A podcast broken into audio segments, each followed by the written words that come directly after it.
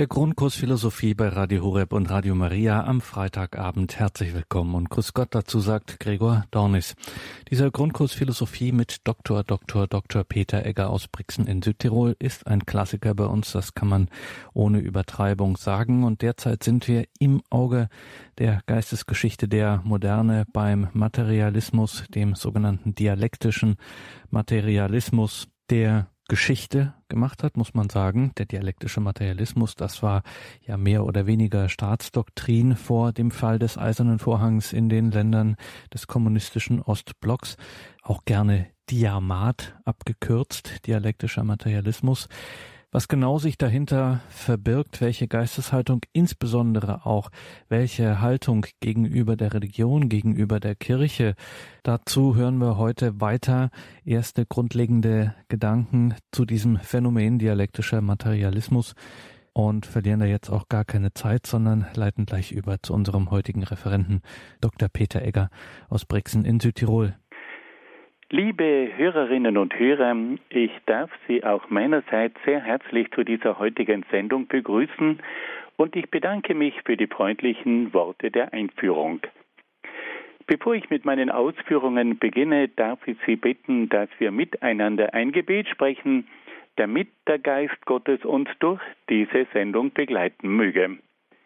Im Namen des Vaters und des Sohnes und des Heiligen Geistes. Amen. Komm, Heiliger Geist, und erfülle die Herzen deiner Gläubigen und entzünde in ihnen das Feuer deiner Liebe. Sende aus deinen Geist und alles wird neu geschaffen und du wirst das Angesicht der Erde erneuern. Dann wenden wir uns an die Mutter Gottes und bitten sie um ihr fürbittendes Gebet. Gegrüßet seist du, Maria, voll der Gnade. Der Herr ist mit dir. Du bist gebenedeit unter den Frauen und gebenedeit ist die Frucht deines Leibes, Jesus. Heilige Maria, Mutter Gottes, bitte für uns Sünder, jetzt und in der Stunde unseres Todes. Amen. Dann wenden wir uns auch an die Engel und bitten sie um ihren Schutz und um ihr Geleit. Engel Gottes, unsere Beschützer, denen des höchsten Vater Liebe uns anvertraut hat, erleuchtet, beschützt, regiert und leitet uns. Amen.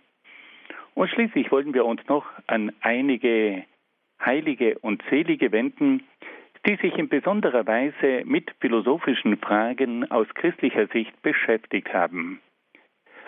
Heiliger Augustinus, bitte für uns. Heiliger Thomas von Aquin, bitte für uns. Heilige Edith Stein, bitte für uns. Seliger Kardinal Newman, bitte für uns. Und heiliger Papst Johannes Paul II, bitte für uns. Im Namen des Vaters und des Sohnes und des Heiligen Geistes. Amen.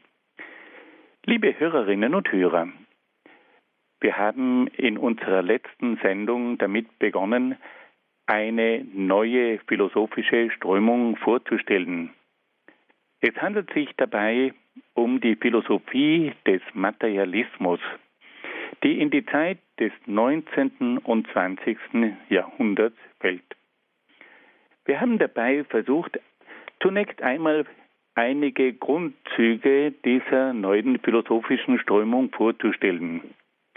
Bevor man sich nämlich mit den einzelnen Vertretern einer philosophischen Strömung auseinandersetzen kann, braucht es immer ganz bestimmte Grundkenntnisse über eine philosophische Strömung.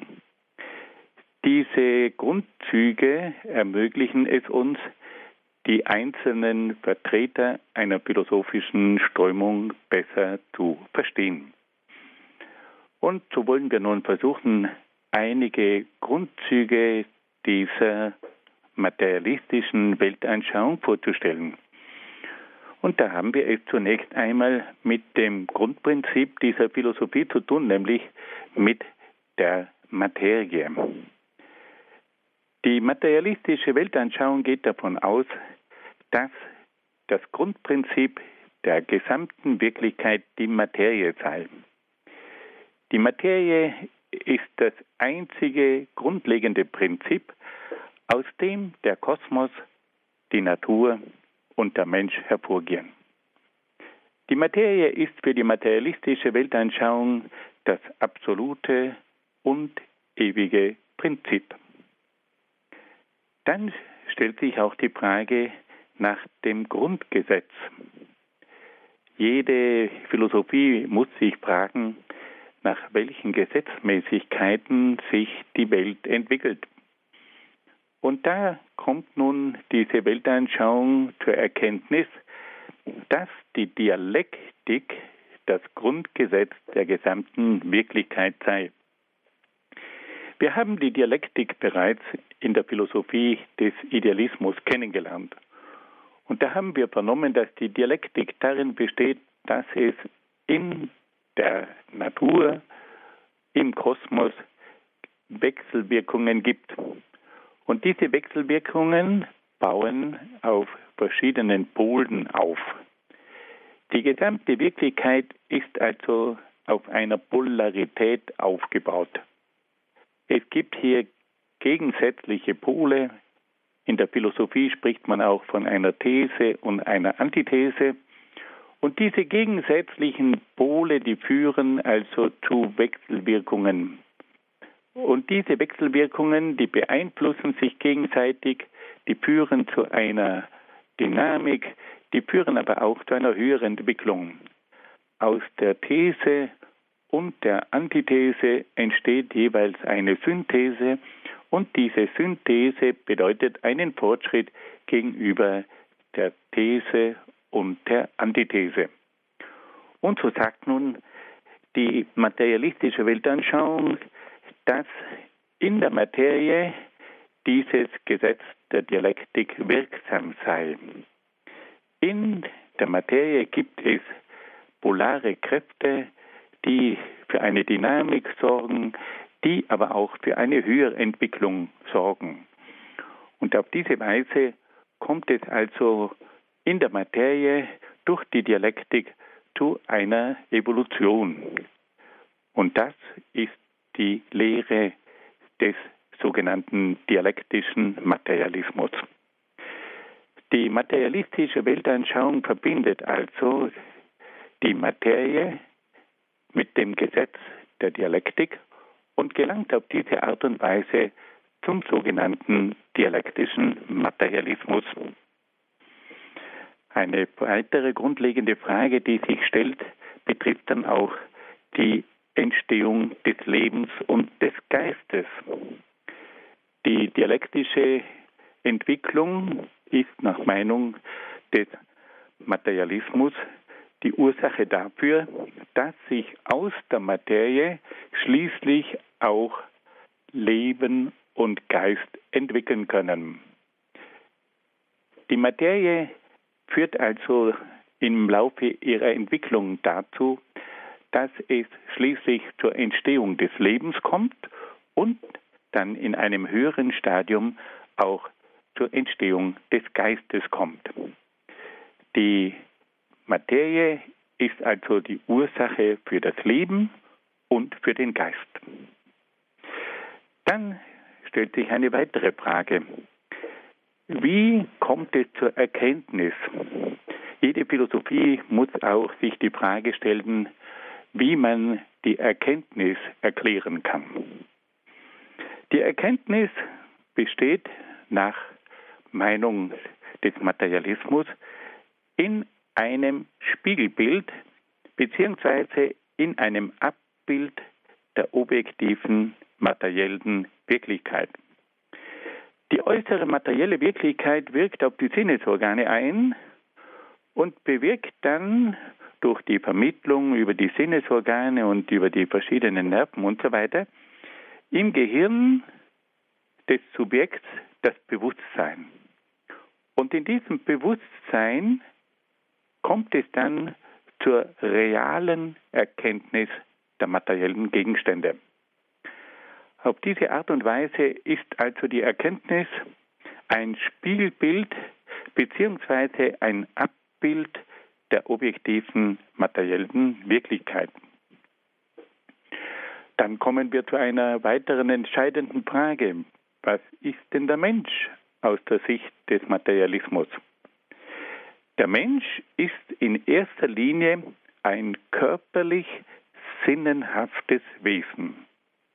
Der Mensch hat körperlich sinnenhafte Bedürfnisse, die durch die materiellen Güter der Natur befriedigt werden. Ohne die Befriedigung der körperlich sinnenhaften Bedürfnisse kommt es zur materiellen Entfremdung des Menschen. Diese philosophische Strömung geht also von der Tatsache aus, dass der Mensch ein materielles Wesen ist und dass er als materielles Wesen sinnenhafte Bedürfnisse hat. Er braucht etwas, um sich zu ernähren.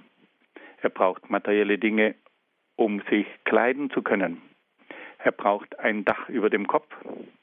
Er braucht eine Arbeit, damit er diese materiellen Bedürfnisse auch befriedigen kann. Der Schwerpunkt dieses Menschenbildes konzentriert sich also auf die materielle, sinnenhafte Seite des Menschen. Nun kommen wir zum entscheidenden Punkt. Der Materialismus betont, dass die Wirtschaft die bestimmende Kraft des Menschen, der Gesellschaft und der Geschichte sei. Da der Mensch primär ein materielles Wesen ist, ist die Wirtschaft die primäre Voraussetzung jeder menschlichen, gesellschaftlichen und geschichtlichen Entwicklung. Diese Vorstellung, dass die Wirtschaft die Grundlage für alle Dinge ist, ist eine logische Konsequenz des materialistischen Weltbildes.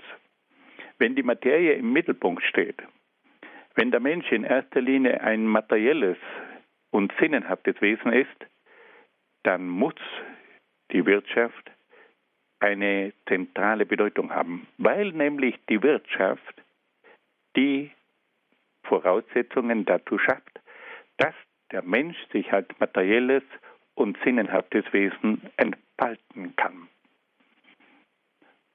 Die Philosophie des Materialismus weist darauf hin, dass die Wirtschaft den Menschen bestimmt, dass sie aber auch die Gesellschaft bestimmt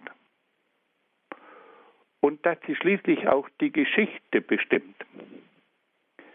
Jede Gesellschaft, so ist die Aussage des Materialismus zu verstehen, ist von den wirtschaftlichen Kräften bestimmt.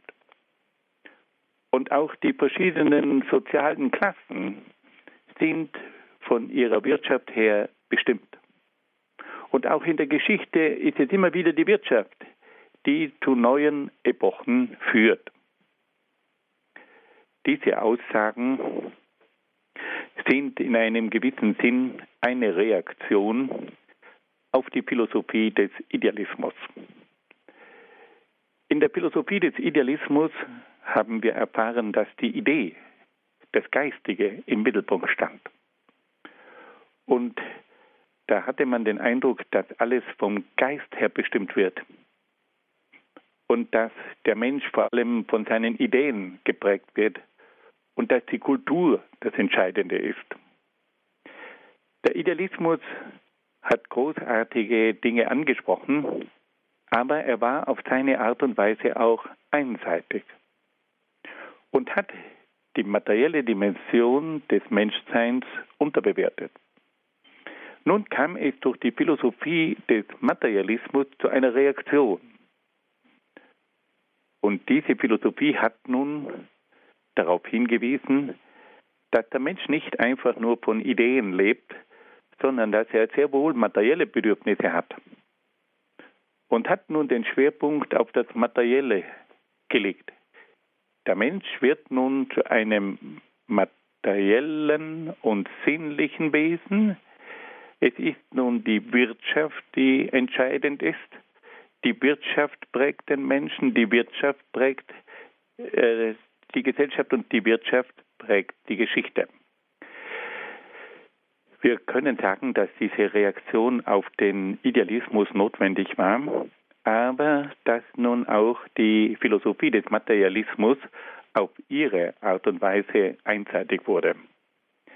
Sie hat nämlich den Schwerpunkt zu sehr auf das Materielle des Menschen gelegt. Und das hat dann auch seine Auswirkungen. Nun kommen wir zu einem weiteren Grundgedanken des Materialismus. Der Materialismus hat also festgestellt, dass die Wirtschaft die entscheidende Komponente ist für das Leben des Menschen, der Gesellschaft und der Geschichte und kommt nun zu einer sehr interessanten Kurzformel. Die materialistische Philosophie sagt, dass die Wirtschaft gewissermaßen den Unterbau bildet und dass es dann entsprechend der Wirtschaft einen Überbau gibt. Die Wirtschaft ist also der Unterbau, das Fundament und die Gesellschaft ist dann der Überbau, der auf dem Unterbau der Wirtschaft errichtet wird. Mit anderen Worten, die wirtschaftliche Form zeigt sich dann immer auch in der Gesellschaft und auch im Denken und auch in der Politik. Die Wirtschaft ist also der Unterbau, der den Überbau der Gesellschaft, der Politik, der Kultur und so weiter prägt. So wie die Wirtschaft ist, so ist die Gesellschaft, so ist die Politik, so ist die Kultur und, und, und. Also der Unterbau der Wirtschaft bestimmt den Überbau der Gesellschaft, der Politik, der Kultur und so weiter. Wollen wir das einmal ganz kurz anhand eines Beispiels etwas näher und konkreter erläutern. Wenn wir zum Beispiel eine Agrarwirtschaft haben, dann bildet sich zu dieser Agrarwirtschaft eine Agrargesellschaft heraus. Und wenn wir eine Industriewirtschaft haben, dann gibt es dazu auch eine entsprechende Industriegesellschaft. Eine landwirtschaftliche Organisation entwickelt auch eine landwirtschaftliche Gesellschaft. Die bäuerlichen Menschen leben auf ihrem Hof, sie leben in Dörfern, sie haben eine ganz bestimmte Kultur. Das alles hängt von der Landwirtschaft ab, die dann auch zu einer bäuerlichen Gesellschaft und auch zu einer bäuerlichen Kultur führt. Wenn wir nun eine Industriewirtschaft betrachten, dann können wir feststellen, dass diese Industriewirtschaft auch eine Industriegesellschaft hervorbringt. Durch die Industriewirtschaft kommt es zur Entstehung von Fabriken, kommt es dazu, dass entsprechende Städte sich dann bilden, es kommt zur Verstädterung der Gesellschaft. Die Menschen ziehen nun vom Land in die Stadt. Und dort entsteht eine ganz andere Gesellschaft als auf dem Land. Es kommt nun zu einer Industriegesellschaft. Und so können wir nun verstehen, wie der wirtschaftliche Unterbau den gesellschaftlichen und staatlichen Überbau prägt. So wie die Wirtschaft ist, so ist dann auch die Gesellschaft. So wie die Wirtschaft ist, so ist dann auch die Staatsform. So wie die Wirtschaft ist, so ist dann auch die Kultur. Wenn wir das vielleicht noch anhand eines ganz modernen Beispiels erläutern, wenn wir heute eine Wirtschaft haben, die von Computern gelenkt wird, dann ergibt sich damit auch eine Computergesellschaft.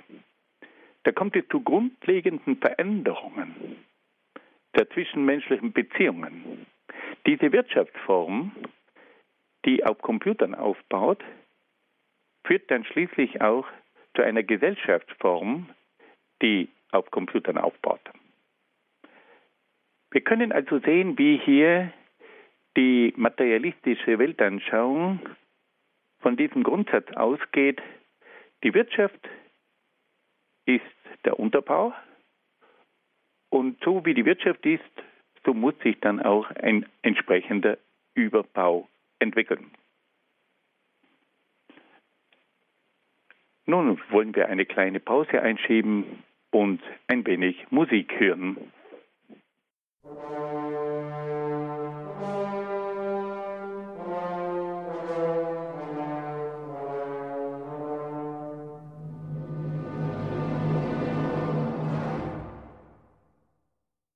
Liebe Hörerinnen und Hörer, wir wollen nun damit fortfahren, die verschiedenen Grundzüge der Philosophie des Materialismus vorzustellen.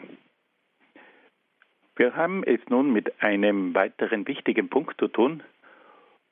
Und bei diesem Punkt geht es um die Bedeutung der Philosophie. Die materialistische Weltanschauung sagt, dass die Denkweise der Menschen von ihrer gesellschaftlichen Klasse abhängt und damit von ihren wirtschaftlichen Verhältnissen abhängt. So gibt es zum Beispiel eine bürgerliche Denkweise und eine proletarische Denkweise. Die Philosophie bzw. die Ideologie einer gesellschaftlichen Klasse wird also von deren wirtschaftlichen Verhältnissen bestimmt. Die Philosophie des Materialismus sagt uns also, dass die Wirtschaft nicht nur die Gesellschaft bestimmt, sondern auch das Denken der Menschen bestimmt. Wenn wir einmal in die Praxis hineinschauen, können wir feststellen, dass das tatsächlich bis zu einem gewissen Punkt so ist. Wenn Sie es heute mit einem Bauern zu tun haben, dann erleben Sie, dass dieser Bauer eine ganz bestimmte Denkweise hat. Und dass auch seine Sprache seiner Arbeit und seiner Umgebung angepasst ist. Wenn Sie jetzt mit einem Menschen zu tun haben, der im Handel tätig ist, dann treffen Sie dort wieder eine ganz andere Denkweise an. Und Sie können auch erleben, dass dieser Mensch eine ganz andere Art hat zu sprechen. Wenn Sie jetzt mit einem Handwerker zu tun haben, dann erleben Sie wieder eine andere Denkweise. Und wieder erfahren Sie, dass dieser Handwerker eine ganz bestimmte typische Sprache spricht. Und wenn Sie dann mit Menschen zu tun haben, die im Management aktiv sind, dann erleben Sie wieder eine andere Denkweise und wieder haben Sie es mit einer anderen Sprache zu tun. Da wird uns bewusst gemacht, dass die wirtschaftliche Tätigkeit und die Zugehörigkeit zu einer Klasse tatsächlich auch eine bestimmte Denkweise hervorbringt. Diese Menschen denken in anderen Kategorien. Sie haben andere geistige Maßstäbe, sie haben andere geistige Interessen, sie haben andere geistige Schwerpunkte. Und sie verwenden auch eine entsprechende Sprache. So kommt also die Philosophie des Materialismus zu dieser Überzeugung, dass auch das Denken der Menschen abhängig ist von ihren wirtschaftlichen Verhältnissen. Und schließlich versucht dann die Philosophie des Materialismus auch die Geschichte mit Hilfe der Wirtschaft zu erklären. Die Geschichte wird immer wieder von wirtschaftlichen und materiellen Verhältnissen bestimmt. Und da gibt es dann auch wiederum das Gesetz der Dialektik. Die Dialektik sagt ja, dass es immer wieder zu Übergängen kommt. Auf eine These folgt eine Antithese. Und so etwas zeigt sich auch in der Geschichte. Da kann man feststellen, dass eine alte Gesellschaftsform plötzlich nicht mehr den Bedürfnissen entspricht und nun kippt das Ganze. Es kommt zu einer Antithese und es entsteht eine neue Gesellschaftsform und damit beginnt eine neue geschichtliche Epoche. Kleines Beispiel. Wir haben zum Beispiel die Epoche des Absolutismus. Der Absolutismus hat auf dem Feudalsystem aufgebaut, aber irgendwann kommt es dann zu einer wirtschaftlichen Veränderung und plötzlich wird von unten her das ganze Gesellschaftssystem erschüttert und es kommt zu einem Umbruch und an die Stelle des Absolutismus tritt nun eine demokratische Gesellschaftsform. Es kommt also in der Geschichte immer wieder zu einem Wandel. Eine Wirtschaftsform geht in eine andere über. Eine Gesellschaftsform wird von einer anderen Gesellschaftsform abgelöst. Und so kommt es nun dazu, dass in der Geschichte immer wieder Spannungen entstehen, weil nämlich die alte Gesellschaftsform nicht freiwillig zurücktritt und abdankt. Und deswegen braucht es nach Meinung des materialistischen Geschichtsverständnisses Revolutionen, damit es zu einer Weiterentwicklung kommen kann. Das alte Regime wird gestürzt und an die Stelle des alten Regimes tritt ein neues Regime. Die alte Regierung wird abgelöst und an ihrer Stelle herrscht eine neue Regierung. Und da sagt nun die Weltanschauung des Materialismus, dass die Geschichte ständig von solchen Spannungen geprägt ist. Die Geschichte ist nicht ein kontinuierlicher Prozess, sondern ein Prozess, der von Revolutionen bestimmt wird.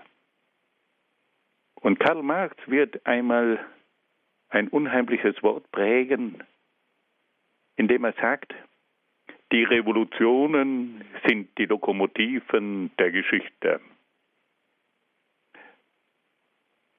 Die materialistische Philosophie vertritt also ein konfliktgeladenes Geschichtsbild. Die Geschichte ist von ständigen Spannungen geprägt. Und auf eine These folgt dann immer eine Antithese. Und dieser Übergang von der These zur Antithese ist mit Revolutionen verbunden. Und dann kommt es auch wieder zu einer Synthese und damit kann sich dann die Geschichte wieder weiterentwickeln. Entscheidend für diese Übergänge in der Geschichte, für diese Revolutionen sind aber immer wieder die wirtschaftlichen Entwicklungen. Und so wie es in der wirtschaftlichen Entwicklung revolutionäre Entwicklungen gibt, so gibt es dann auch in der Gesellschaft revolutionäre Entwicklungen wenn der Überbau nicht mehr dem neuen Unterbau entspricht, dann wird eben eine Revolution stattfinden müssen, bis diesem neuen Unterbau in der Wirtschaft ein entsprechender neuer Überbau entspricht. Wenn wir einen Übergang haben zur Computerwirtschaft, dann wird es eben auch eine Computergesellschaft brauchen. Die alte Gesellschaft, die noch nicht auf Computern aufgebaut war, muss verschwinden. Und das wird so lange gehen, bis eine neue Gesellschaftsform entwickelt ist, die der neuen Wirtschaftsform entspricht. Nun kommen wir noch zu einem letzten Punkt, welche Vorstellungen vertritt die materialistische Weltanschauung im Hinblick auf die Religion. Und da kommen wir wieder zurück zu unserem Ausgangspunkt. Die Weltanschauung des Materialismus geht davon aus, dass die Materie das einzige Prinzip der gesamten Wirklichkeit sei. Wenn nun aber die Materie das einzige Prinzip der gesamten Wirklichkeit ist, dann gibt es keine transzendente Wirklichkeit. Dann gibt es keine Wirklichkeit, die über die Natur hinausgeht, dann gibt es nichts Übernatürliches. Und damit gibt es auch keinen Gott. Die materialistische Weltanschauung leugnet also von ihrem Prinzip her die Möglichkeit der Religion. Die Materie ist das einzige Prinzip. Die Natur ist die einzige Wirklichkeit. Es gibt nichts, das diese Natur übersteigt und daher gibt es nichts Übernatürliches. Es gibt nur die Physik und keine Metaphysik und daher es auch keine Religion. Aber damit ist es noch nicht getan. Die Religion wird von Seiten der materialistischen Weltanschauung bekämpft, weil nämlich nach Meinung der materialistischen Weltanschauung die Religion nur eine psychologische Projektion des Menschen ist. Der Mensch hat die Religion als sein eigenes Produkt hervorgebracht. Die Religion ist nur ein psychologischer Faktor. Die Religion ist Ausdruck der unbefriedigten menschlichen Bedürfnisse. Die Religion ist eine Flucht in eine nicht existierende höhere Welt und führt daher zur Selbstentfremdung des Menschen, der nur im materiellen Diesseits sein Glück finden kann. Deshalb gilt es, die Religion im Interesse des Menschen zu bekämpfen.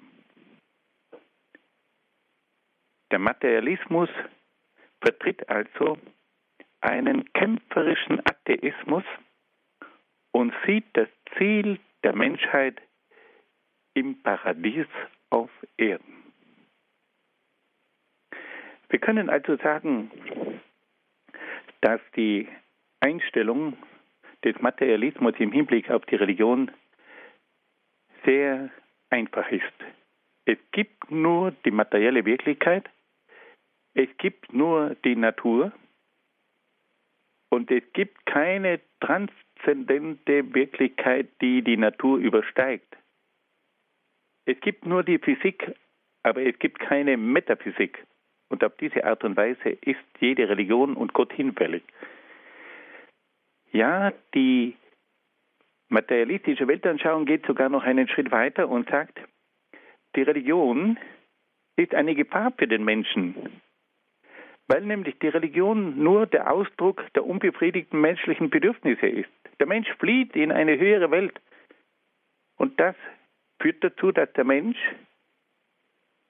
sich nicht den Herausforderungen dieser Welt stellt. Er müsste doch diese Welt in Angriff nehmen.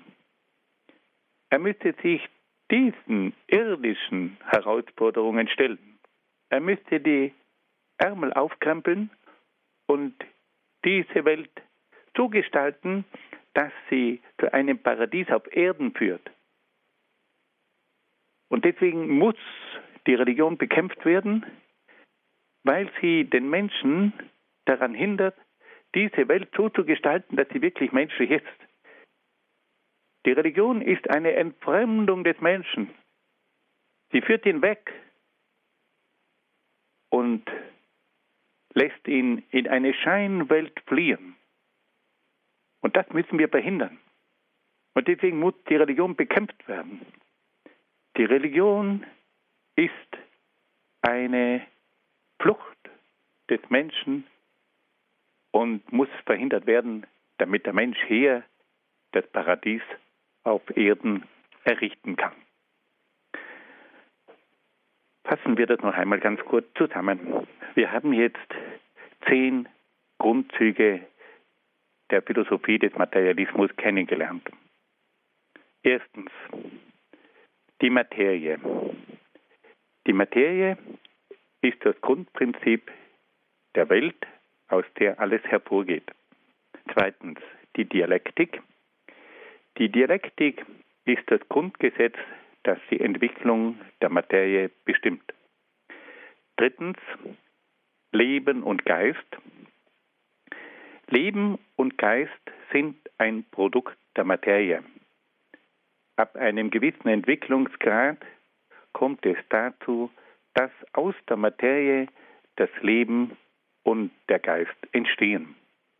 Viertens die Erkenntnis. Die Erkenntnis des Subjekts besteht in einem Spiegelbild beziehungsweise in einem Abbild der objektiven materiellen Wirklichkeit. Fünftens der Mensch. Der Mensch ist in erster Linie ein körperlich sinnenhaftes Wesen. Er hat körperlich sinnenhafte Bedürfnisse, die durch die materiellen Güter der Natur befriedigt werden. Sechstens, die Wirtschaft. Die Wirtschaft ist die bestimmende Kraft des Menschen, der Gesellschaft und der Geschichte. Siebtens, Unterbau und Überbau. Die Wirtschaft ist der Unterbau, auf dem sich dann der Überbau der Gesellschaft, des Staates und der Kultur erhebt. Achtens die Philosophie. Die Philosophie bzw. die Denkweise der Menschen hängt von ihrer gesellschaftlichen Klasse und damit von ihren wirtschaftlichen Verhältnissen ab. Neuntens die Geschichte.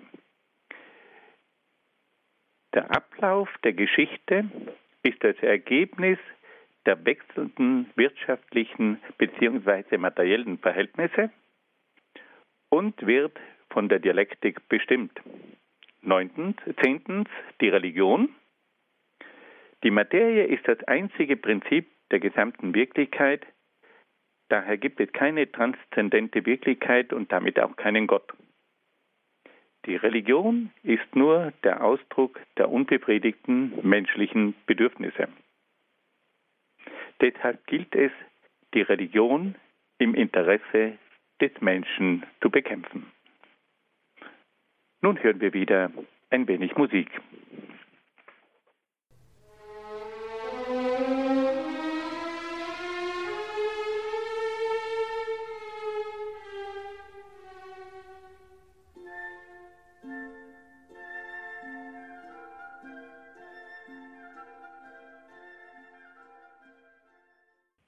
Liebe Hörerinnen und Hörer, wir wollen uns nun den einzelnen Philosophen der materialistischen Weltanschauung zuwenden.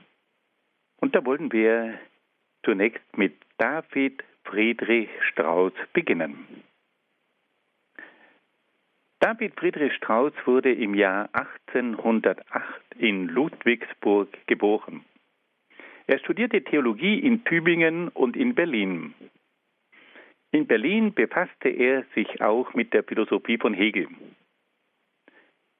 Strauß erhielt dann eine Professur für evangelische Dogmatik in Zürich, verlor sie aber durch kirchlichen Einspruch. Er hatte aufgrund seines bekannten Werkes Das Leben Jesu Thesen vertreten, die absolut nicht mehr mit der kirchlichen Lehre zu vereinbaren waren. Und so kam es zu dieser Entlassung von David Friedrich Strauss. Strauss hat dann als privater Schriftsteller noch weitere verschiedenste Werke veröffentlicht, die für große Diskussionen gesorgt haben. Er ist dann schließlich im Jahr 1874 in Ludwigsburg gestorben. Strauß hat ein Werk veröffentlicht, das eine gewaltige Nachwirkung hatte. Dieses Werk trug den Titel Das Leben Jesu und ist im Jahr 1835 erschienen.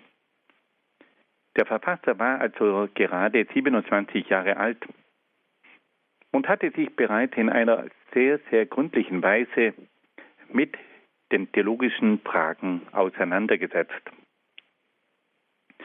Er kam aber aufgrund seiner Überlegungen zu einer radikalen Verleugnung des Übernatürlichen in der christlichen Religion. Er war auch ein ganz großer Kritiker der Evangelien und gelangte zur Überzeugung, dass die Evangelien nur ein Mythos seien. Er kannte die verschiedenen Forschungen, die damals in dieser Zeit bereits im Laufen waren. Er setzte sich vor allem mit den Gedanken von Reimarus auseinander, der viele Berichte in den Evangelien als einen reinen Mythos bezeichnet hatte. Und so gelangte nun auch dieser junge Mann zur Überzeugung, dass die Evangelien im Grunde genommen ohne jeden geschichtlichen Hintergrund seien. Und so kam er zu einer mythologischen Interpretation der Evangelien. Jesus war für ihn nur noch der Verkünder einer reinen Kulturphilosophie und er sah in Jesus vor allem den Vertreter einer Humanitätsreligion. Auf diese Art und Weise hat aber Strauß das Eigentliche des Christentums in Frage gestellt. Und mit Strauß begann nun diese lange Epoche einer Entmythologisierung der Evangelien, die bis in unsere heutige Zeit weiterreicht. David Friedrich Strauss entwickelte nun seinerseits eine neue Art der Religion. Und bei dieser Religion handelte es sich um eine Diesseitsreligion. Das Fundament dieser Religion ist die Natur. Der Inhalt und das Ziel dieser Religion sind die Menschheit, die Kultur und der Fortschritt. Auf diese Weise reduziert David Friedrich Strauss die Religion auf eine rein irdische Dimension. Wir haben jetzt hier mit einem der ersten Vertreter einer sogenannten Diesseitsreligion zu tun. An die Stelle einer Religion, die auf das Jenseits ausgerichtet ist, sollte nun eine reine Diesseitsreligion folgen. Und diese Diesseitsreligion sollte sich als eine Religion der Humanität ausweisen. Das Eigentliche war nun der Mensch. Das Eigentliche war die Humanität. Und man hat das Christentum umgedeutet, indem man aus Jesus einen Edelmenschen und den Vertreter einer Humanitätsreligion machte. In der Folge kam es dann dazu, dass sich die Theologie sehr gründlich auch mit den historischen Fakten in den Evangelien auseinandersetzte. Diese unheimliche Kritik von Seiten David Friedrich Strauss, der gewissermaßen dem Christentum jede historische Grundlage absprach, führte dazu, dass man sich in einer viel intensiveren Weise mit den historischen Grundlagen der Evangelien auseinandergesetzt hat. Und diese Auseinandersetzung, die geht bis heute weiter. Und man kann immer wieder feststellen, dass es immer wieder neue Erkenntnisse gibt, die auf die historische Fundiertheit des Christentums hinweisen. Ein ganz berühmtes Buch hat hier eine große Leserschaft angesprochen, nämlich das berühmte Buch von Werner Keller. Und die Bibel hat doch recht.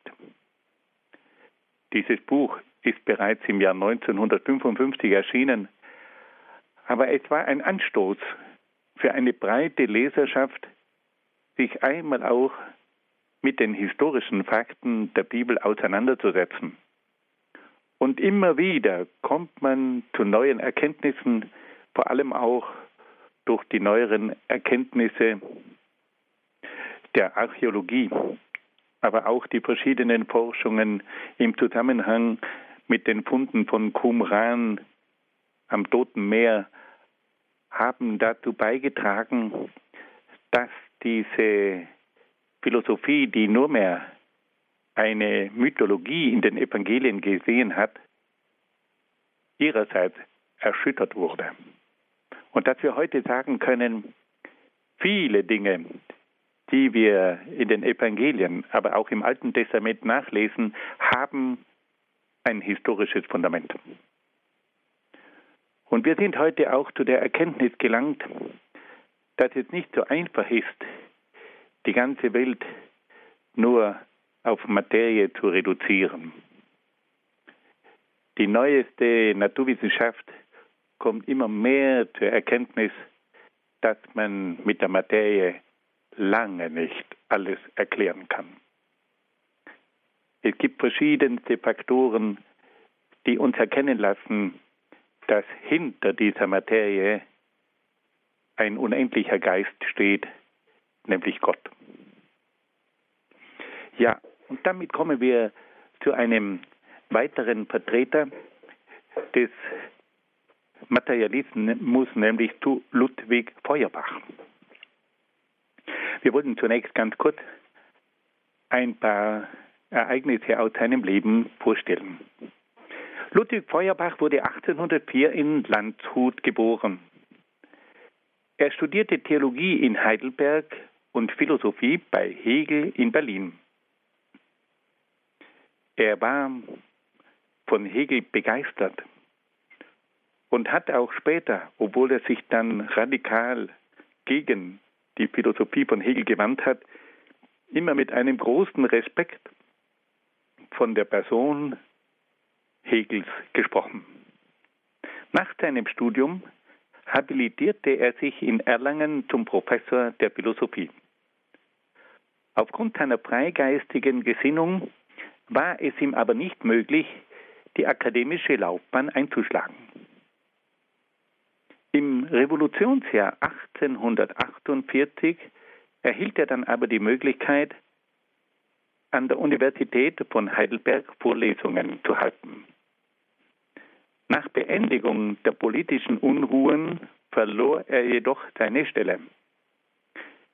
In der Folge lebte er als freier Schriftsteller und veröffentlichte verschiedenste Werke, die einen großen Nachhall auswirkten bewirkten. Feuerbach starb 1872 in ärmlichen Verhältnissen in Nürnberg. Feuerbach hat auch ein Werk geschrieben, das sich mit der Religion in einer sehr grundlegenden Weise auseinandergesetzt hat. Dieses Werk trägt den Namen Das Wesen des Christentums und ist im Jahr 1841 erschienen. Nun, wenn wir uns die Philosophie von Feuerbach ein bisschen näher anschauen, dann können wir Folgendes feststellen, dass Feuerbach zum großen Kritiker des Idealismus wird. Feuerbach kritisiert den Idealismus von Hegel und setzt an die Stelle des Idealismus einen radikalen Materialismus. Er verlangt die Abkehr vom abstrakten Idealismus und die Hinwendung zum konkreten Menschen. Der Mensch muss als sinnliches Wesen gesehen werden. Die sinnlichen Bedürfnisse des Menschen müssen ernst genommen werden. Feuerbach formuliert seine Sicht vom Menschen dem provokanten Satz, der Mensch ist, was er ist.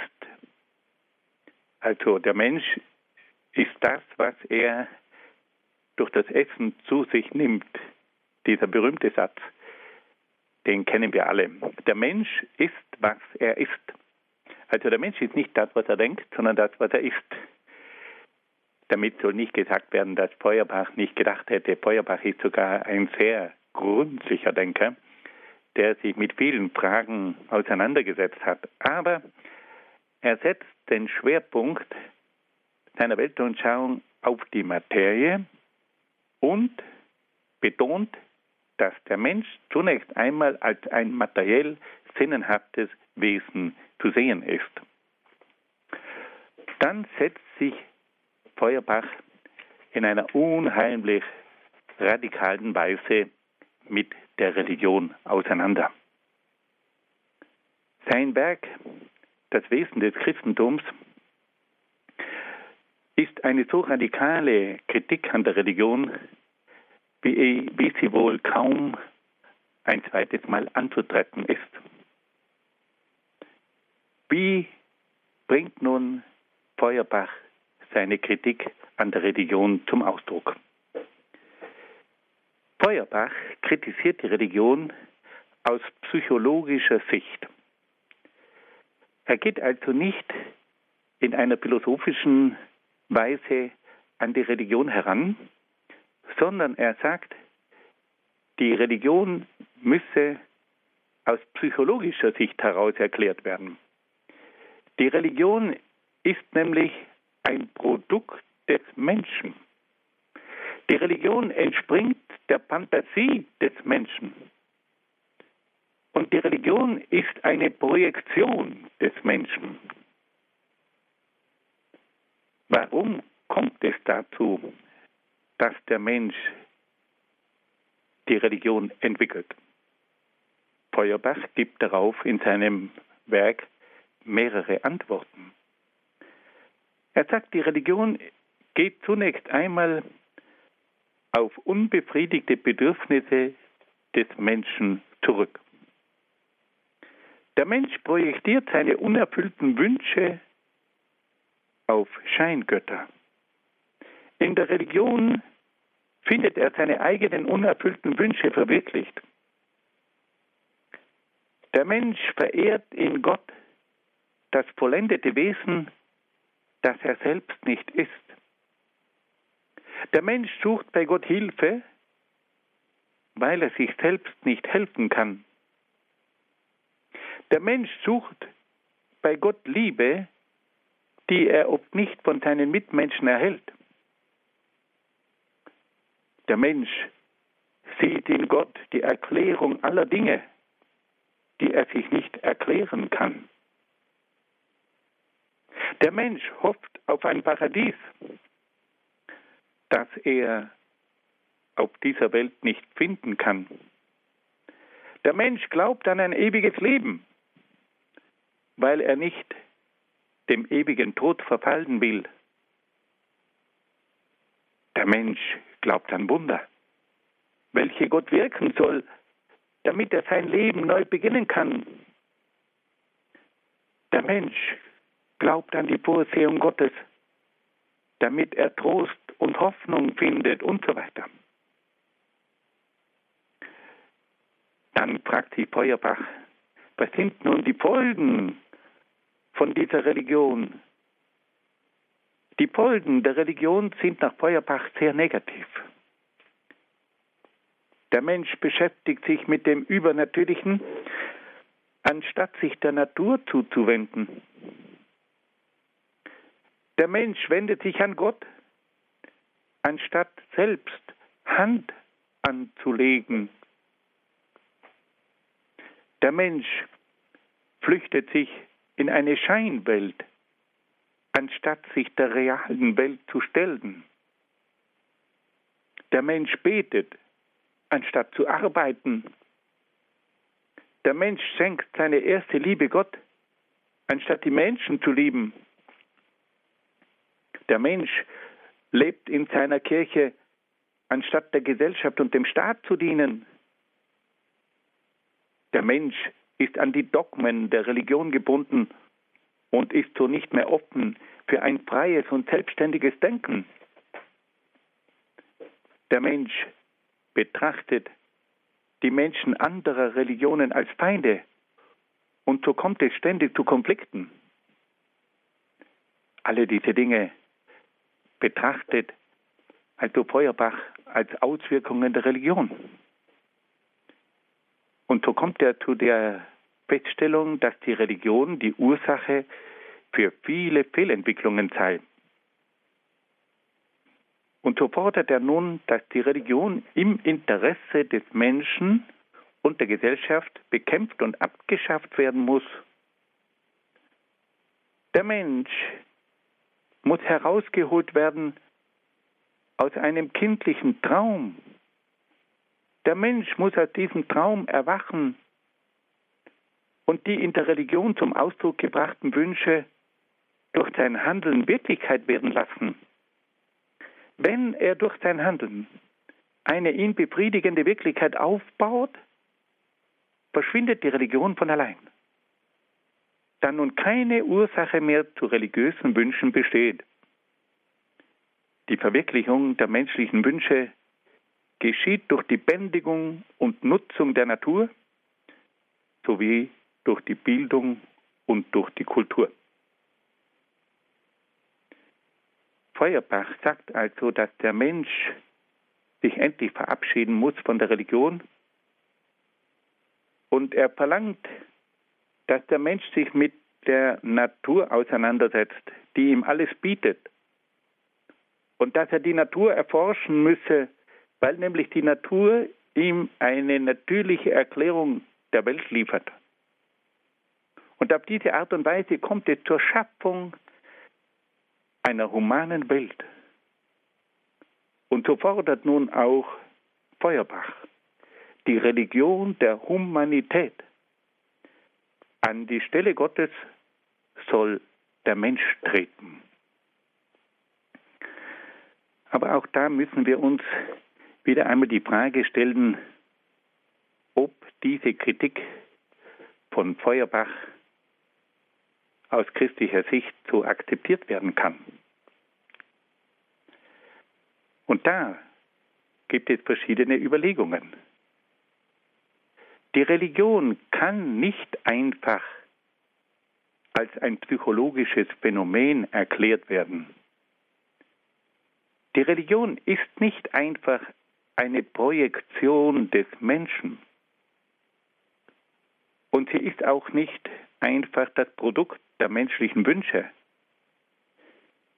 Die Religion beginnt vielmehr mit der Frage nach dem Urgrund der Dinge.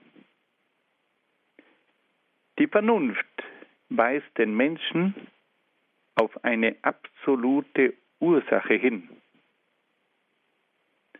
Und diese absolute Ursache muss geistiger und transzendenter Art sein. Diese absolute Ursache ist der Schöpfer des Kosmos und des Menschen. Die menschliche Vernunft sagt uns, dass die Materie niemals sich selbst erklären kann und dass die Gesetze, die wir in der Materie feststellen, nicht von der Materie kommen und dass es hinter der Materie einen Schöpfergott braucht. Und gerade die moderne Naturwissenschaft zeigt uns so viele Dinge, die wir ohne eine höhere Intelligenz nicht erklären können. Wenn der Mensch dann über diesen Schöpfer nachdenkt, dann wird ihm auch bewusst, dass dieser Schöpfer eine Ordnung festgelegt hat, an die sich die Geschöpfe halten müssen, damit sie sich entfalten können. Und wenn der Mensch sich mit diesem Schöpfer auseinandersetzt, dann erlebt er auch, dass dieser Schöpfer sich an den Menschen wendet und dass er ihn in seinem Gewissen anspricht und dass er in seinem Gewissen eine Instanz erlebt, die nicht einfach er selbst ist. Da gibt es ein Über-Du, das dem Menschen gegenübersteht und das man nicht einfach aus der Psyche des Menschen ableiten kann. Wenn der Mensch dann die Geschichte studiert, dann kann er feststellen, dass es immer wieder auch eine höhere Macht gibt, die in die Geschichte eingreift. Und gerade die Geschichte des jüdischen Volkes ist ein sehr klarer Hinweis dafür, dass es in der Geschichte das Wirken und das Eingreifen Gottes gibt. Und dann kann man auch erleben, dass Gott immer wieder Gestalten sendet, die in seinem Geist wirken, wo den Menschen bewusst wird, hier ist ein Geist am Werk, der das Menschliche übersteigt. Und dann kann man auch beobachten, dass dieser Gott die Menschen nicht von der Welt fernhält, sondern dass dieser Gott die Menschen auffordert, die Welt zu gestalten und dass er die Menschen aufruft, eine Gesellschaft zu errichten, in der die Liebe und die Gerechtigkeit herrschen. Es ist also genau das Gegenteil von dem, was im Materialismus behauptet wird, dass die Religion weltfremd sei. Im Gegenteil, die Religion fordert den Menschen auf, sich in der Welt einzusetzen. Und gerade die Bewährung in der Welt und die Liebe zu den Menschen ist die Voraussetzung dafür, dass dieser Mensch dann einmal tatsächlich in das ewige Leben eintreten kann. Und schließlich stellt sich dann auch noch die Frage, wie eine Welt ohne Gott aussieht. Ist es in dieser gottlosen Welt tatsächlich zu einer humanen Gesellschaft gekommen? Haben nicht vielmehr die gottlosen Gesellschaften oft unheimliche Diktaturen hervorgebracht? Hat nicht der Materialismus zu einer einseitigen Konsum- und Genussgesellschaft geführt? Hat nicht der Atheismus dazu geführt, dass es dem Menschen an einer Hilfe Gottes fehlt und dass der Mensch oft keinen letzten Sinn in seinem Leben findet? Das alles sind Überlegungen, die uns dann kommen, wenn wir uns mit der Philosophie von Ludwig Feuerbach auseinandersetzen. Liebe Hörerinnen und Hörer, für heute möchte ich mich von Ihnen verabschieden. Ich bedanke mich bei Ihnen für Ihre freundliche Aufmerksamkeit und wünsche Ihnen alles Gute und Gottes besonderen Segen.